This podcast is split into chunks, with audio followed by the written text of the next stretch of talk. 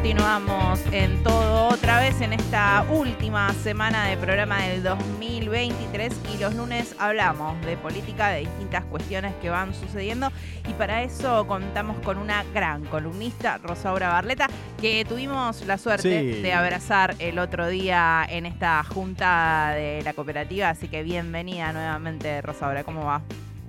Hola Raquel, Agus, ¿cómo están? ¿Cómo les trató el temporal? Y llegamos ahí con el tiempo justo para no volarnos a nuestras casas. Bien, muy bien. A todos nos pasó lo mismo ese día, me parece. Bueno, no a todos. No, es muy agradable lo que es, pero no, no a todos. Bueno, ¿cómo están? Eh, la verdad es que tenemos, em, creo, algunas pocas definiciones eh, en relación con aquello que hablábamos hace una o dos semanas acerca de esta posible eh, ley ómnibus que iba a mandar Javier Milei al Congreso y que finalmente parece se va a desdoblar entre leyes y decretos, ¿no?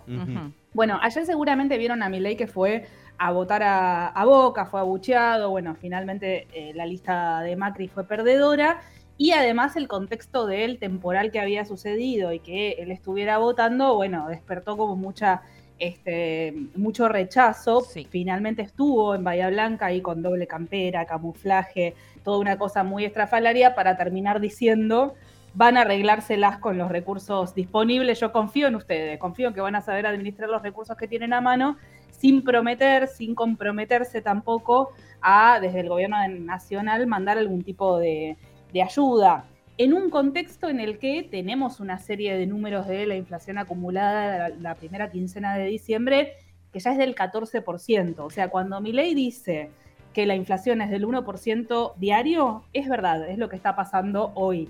Eh, lo que no queda claro de ese vaticinio que hace Javier Milei de que estamos viajando, dice él, ¿no? en uno de los videos que subió en los últimos días, a una inflación de un 3.600%, es si él proyecta que estos niveles de inflación se mantengan, por ejemplo, de un año para adelante, porque eso parece que estuviera diciendo cuando refiere ese número, ¿no? La carne aumentó un 15%, los lácteos aumentaron un 22%, las bebidas no alcohólicas aumentaron arriba del 25% en esta primera quincena de diciembre y empieza, como les decía, esta serie de medidas que él había anunciado que eh, iban a enviarse al Congreso en el contexto de una ley ómnibus a, bueno, salir más a cuenta gotas con otras este, estrategias. Por ejemplo, el decreto de necesidad de urgencia que salió en el día de hoy, que declara la emergencia en el sector energético nacional hasta fines de 2024. Esta medida la vivimos con Mauricio Macri, o sea, esta es el, digamos, la, estrategia, los primeros pasos que está dando Javier Milei con, con esta medida en relación con la energía eléctrica y el gas, es la decisión que toma Mauricio Macri cuando eh, empieza a hacer este, esta disparada de tarifas energéticas eh, durante su gestión. Casi, eh, casi como que le dictaran las medidas. Exactamente, no solo eso, Raque, sino que hay un error eh, en la lectura de ellos hay un error que cometió Mauricio Macri que Milei no comete en esta oportunidad. ¿Por qué? Lo que este decreto plantea es que estamos en una situación de emergencia en el sector energético nacional hasta fines de 2024, que desde hoy se intervienen los entes de luz, que es el ENRE, y el gas, que es Enargas, a través eh, de este decreto. Este decreto que comprende además la generación, el transporte y la distribución de la energía, tanto eléctrica como el gas, y se inicia la revisión del esquema tarifario. ¿Qué era lo que había hecho Mauricio Macri en el decreto que emitió él? Bueno, sí, inicia la revisión del esquema tarifario, convoca una serie de audiencias. Hubo en esas audiencias planteos de diferentes organizaciones de defensa del consumidor, hubo intervenciones judiciales, hubo aumentazos que finalmente se pudieron dar con algún tipo de condicionamiento. En el caso del decreto de hoy, ya el Poder Ejecutivo se atribuye la facultad de hacer subas transitorias y actualizaciones sin audiencias públicas y sin parámetros de aumento, eh, más allá de esta revisión del esquema tarifario con audiencias y demás, que empezaría su curso por otro lado y sin la urgencia que tiene el Poder Ejecutivo para eh, imponer estos aumentos, ¿no? Macri había declarado la emergencia, había habilitado la revisión de las tarifas a través de esta serie de audiencias que, como les decía, habían tenido algún tipo de intervención de organizaciones, sobre todo de defensa del consumidor. Más allá de eso, obviamente el Poder Judicial también podría cuestionar la constitucionalidad de, este decreto, no es que no, pero bueno, de alguna manera se elimina una burocracia más que se necesitaba para imponer eh, este tarifazo. No sé si vieron que nuestro ilustre vocero Manuel Adorni estuvo el sábado en lo de Mirta Legrand y una de las declaraciones que hizo es que eh, por causa del populismo estamos acostumbrados a tener hoy aquello que tendría que llegar mucho más adelante con sacrificio, por ejemplo, dice el subsidio a la luz. Eh, bien, bárbaro, vamos bárbaro. Ahora, yo en esto del sacrificio eh, estoy esperando esto que, decía la semana pasada, que me he transformado en mi leísta de las promesas de campaña. Yo ahora quiero las medidas que mi ley prometió en campaña. Digo, ¿cuándo empiezan a ver estas medidas en las que se vaya un poco hacia los que más tienen? Digo, un poco contra esas personas que hacen posible toda esta debacle. Los que supuestamente eran la casta y ahora aparentemente, bueno, la casta éramos nosotros que viajábamos en transporte público. Qué difícil se ve porque aparte, por ejemplo, ya eh, Adorni también confirmó que se va a dar marcha atrás con la suba del mínimo no imponible del impuesto a las ganancias, también con la devolución del IVA, que en mi caso todavía me siguen apareciendo las devoluciones, pero hay denuncias de varios usuarios eh, de diferentes bancos, no de uno en particular, que ya están recibiendo una especie de rechazo del reintegro, es decir, reciben el reintegro y después un este, débito por ese monto y finalmente queda en cero, ¿no? No está muy claro cómo el gobierno está gestionando este tipo de movimientos, pero sí es cierto que no en todos los casos todavía reciben eh, el reintegro de IVA, que igual ya informaron que eso se va a, suspender. Además hay un tema con la luz, eh, en particular con la energía eléctrica, que está relacionado con los diferentes niveles de acceso que podemos ver en los hogares. Eh, como en las mayorías de los tarifazos te dicen, eh, esto dijo Luis Caputo, eh, dice te voy a subsidiar un consumo determinado, ¿no? Después de ese tope te haces cargo vos. Sí. Y Caputo dijo textual, si soy un descuidado y gasto de más, por ese excedente se va a pagar la tarifa plena. Sí. Como si los hogares más pudientes fueran en definitiva los que más consumen, que no es así porque los hogares más pudientes acceden a artefactos más eficientes. Los artefactos que más consumen son los caloventores, son las estufas eléctricas, son las conexiones precarias, con lo cual esto puede terminar finalmente siendo un castigo para hogares que eh, son los que más consumen, pero los que efectivamente menos tienen, porque la energía está atravesada por estas variables. Acceso, seguridad en el acceso energético y finalmente el costo que uno termina pagando, que también implica los artefactos eh, que tiene.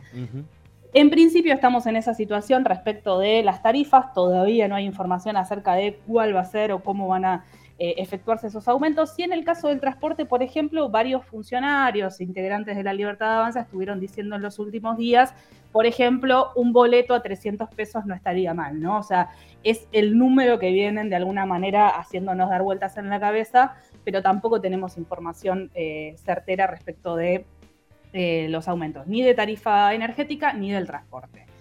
Otra de las medidas que está esta semana también eh, muy presente en la agenda política tiene que ver con el protocolo que anunció eh, Patricia Bullrich, porque el protocolo antipiquetes, porque el miércoles se cumple un año más de la represión del 20 de diciembre de 2001 esta es una movilización que está convocada prácticamente desde antes del balotaje, porque todos los años se convoca esta movilización. es histórica. de diciembre.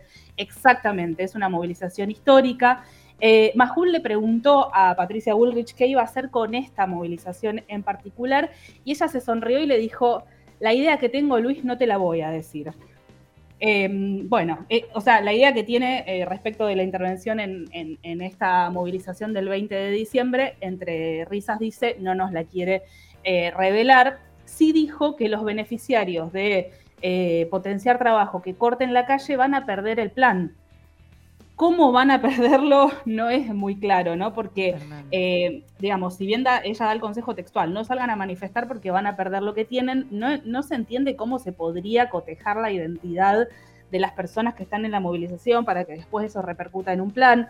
Más bien suena que si es que hay una represalia va a ser medio masiva.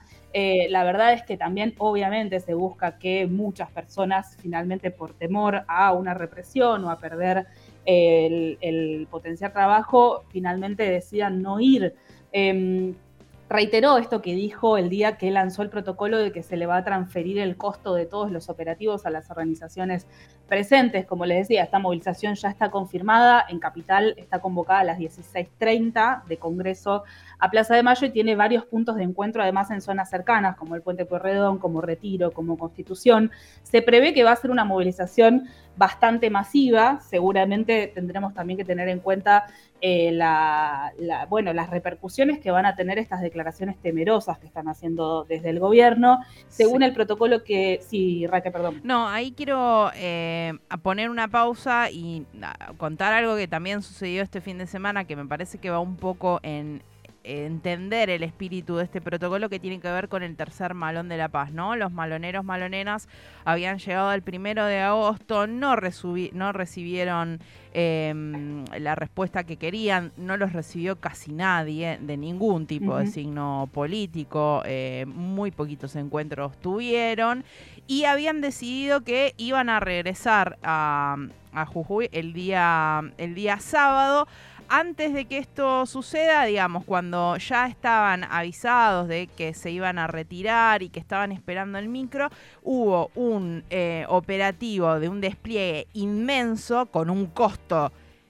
que en épocas de austeridad que rezan desde el gobierno nacional me parece gravísimo, eh, solamente para una foto, ¿no? Porque los compañeros y compañeras maloneras ya habían avisado que se retiraban me parece que va un poco en el espíritu que quiere mostrar este gobierno, ¿no? De que la protesta, en este caso, además que eh, no estaba dentro de los parámetros que, este protocolo actúa, porque estaban dentro de una plaza, no estaban cortando ninguna calle y ahí han estado pacíficamente desde el primero de agosto. Digo, también es un signo de estos tiempos que se vienen. Sí, totalmente, Raque. Y además eh, le saltaron con el archivo a Waldo Wolf, que es el actual ministro de Seguridad de la ciudad, porque cuando se hizo durante varios meses, eh, durante el gobierno de Cristina Fernández de Kirchner, el acampe de las este, comunidades COM de Formosa en 9 eh, de julio y Avenida de Mayo y también este, cerca de la Plaza de Mayo, él era eh, el, primero que estaba ahí exigiendo que se le diera respuesta, rechazando que los expulsaran, etcétera, y en este caso, bueno, está tomando una decisión que igual ya sabemos, digamos, de la de las contradicciones este, tan grandes que tienen estas definiciones cuando hablamos de personas que se han movilizado, en el caso de Patricia Bullrich contra la cuarentena, por ejemplo, ¿no? que han tomado la decisión de cortar calles y de hacer movilizaciones eh, en diferentes oportunidades. Esto que pasó es además, como vos decís, muy publicitario. No sé este, qué, qué tenor va a tener, digamos, la intervención de las fuerzas de seguridad sobre la marcha del 20 de diciembre, pero seguramente tenga algo de este, de este tipo de rédito también eh, detrás del accionar de, gobierno. Una de las cuestiones que este, este protocolo plantea es que no es necesaria la orden de un juez para intervenir porque consideran que es un delito eh, en flagrancia, entonces las fuerzas de seguridad podrían despejar o desalojar la zona sin consultar, digamos, al Poder Judicial, les adjudica esa responsabilidad, además de la de identificar a los autores y a los cómplices, y suma la posibilidad de que intervenga el Servicio Penitenciario Federal. Esto me parece lo más eh, preocupante, digamos, de este protocolo y de las pocas cosas que mucho no se están poniendo sobre la mesa, que es realmente muy preocupante que el Servicio Penitenciario Federal intervenga en movilizaciones callejeras. Sí, Ahí ante el sí. digo, no, no veo ningún tipo de injerencia de esas fuerzas. cada fuerza está delimitada para cumplir determinadas tareas, que el servicio penitenciario se meta en un tipo de eh, acción de este, eh, de, este, de este carácter, es, es raro y preocupante. Sí, totalmente. Bueno, y ahí hubo varios pronunciamientos de diferentes dirigentes políticos planteando varios peros, y no hablo de este de el, clásico este militante de izquierda argentino, digo, constitucionalistas, juristas que están planteando lo problemático de todo lo que, lo que dice este, este protocolo. Y en respuesta al rechazo que hizo Miriam Bregman, Spert le contestó a través de Twitter, cárcel o Hoy dijo, este, comentó Miriam Bregman, que va a ser denunciado penalmente eh, José Luis Espert, que es diputado, que es integrante de la Libertad Avanza y que eh, está en este momento, bueno, amenazando públicamente a, dirigentes de la oposición. Em, adelantó Bullrich también que va a avanzar eh, como ministra de Seguridad en proyectos para bajar la edad de imputabilidad en el Código Penal y para modificar la ley penal juvenil. Eh, también dice que este, Milei le pidió que avanzara en estas cuestiones y ojo en el ámbito represivo con lo que podría empezar a pasar o con lo que eh, por lo menos es una señal de alarma al día de hoy con los crímenes de lesa humanidad a partir de dos antecedentes. El Tribunal Oral Federal de Corrientes le dio la libertad condicional a eh, dos exmilitares, Horacio Losito y Julio Rafael Barreiro. Los dos están condenados a perpetua eh, por crímenes de lesa humanidad durante la última dictadura, pero el tribunal consideró que habiendo cumplido los dos tercios de la pena pueden acceder a una libertad anticipada. Ellos ya estaban además en prisión domiciliaria eh, y ya varias organizaciones se pronuncian, varias organizaciones negacionistas se pronuncian a partir de eh, la liberación de estas dos personas, con lo cual ahí también dentro del mundo de las organizaciones de derechos humanos hay una alerta eh, bastante importante.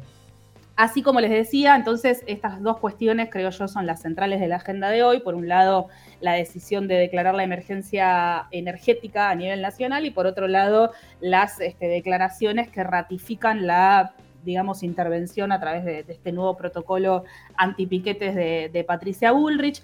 Algunas otras confirmadas para los próximos meses, años, eh, tienen que ver con, por ejemplo, la situación del potenciar trabajo, que confirman este, Javier Milei y eh, José Luis Caputo, que no se van a asignar más fondos a lo largo de 2024 para el potenciar trabajo. Lo que están queriendo decir es que no va a tener un solo aumento el potenciar trabajo a partir de 2024. Y en el caso de las jubilaciones, pensando en las prestaciones sociales y lo que podría pasar con eso, también Manuel Adorni confirmó que va a haber este, definiciones para las jubilaciones en este proyecto de ley ómnibus que se va a mandar. Me pareció muy loco esto, que dicen eh, como dijo Macri en 2018, dijo, no, esta fórmula va a ser mejor. Después Alberto también dijo, no, esta fórmula va a ser mejor y ahora Adorni dice, no, vamos a modificar la fórmula para que sea mejor. Muy difícil, muy difícil que el régimen de aumento para los jubilados y las jubiladas sea mejor eh, si, se trata de un proyecto de este gobierno, ¿no?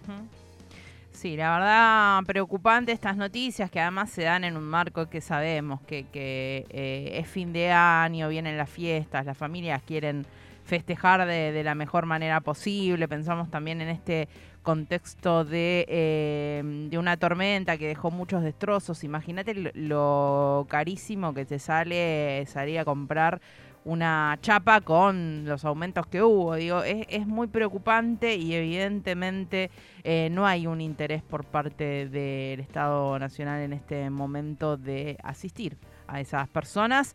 Eh, en, todo tipo, digo, no solamente en esta emergencia, sino también en un momento como esto, como son las fiestas y tradicionalmente alguna, alguna mm, mano se da para que todo pueda suceder de mejor manera. Rosaura, ¿nos queda algo pendiente o, podemos ir cerrando la última columna del año de, política? Sí, podemos, podemos ir cerrando, Raque, coincido con lo, que decías, creo que un poco está por verse también, bueno, nuestra capacidad de, intervención como campo popular, como aquellas personas este, damnificadas por algunas de estas medidas una vez que, que entren en vigencia y ojalá que tengamos la capacidad al menos de traccionar algunas modificaciones.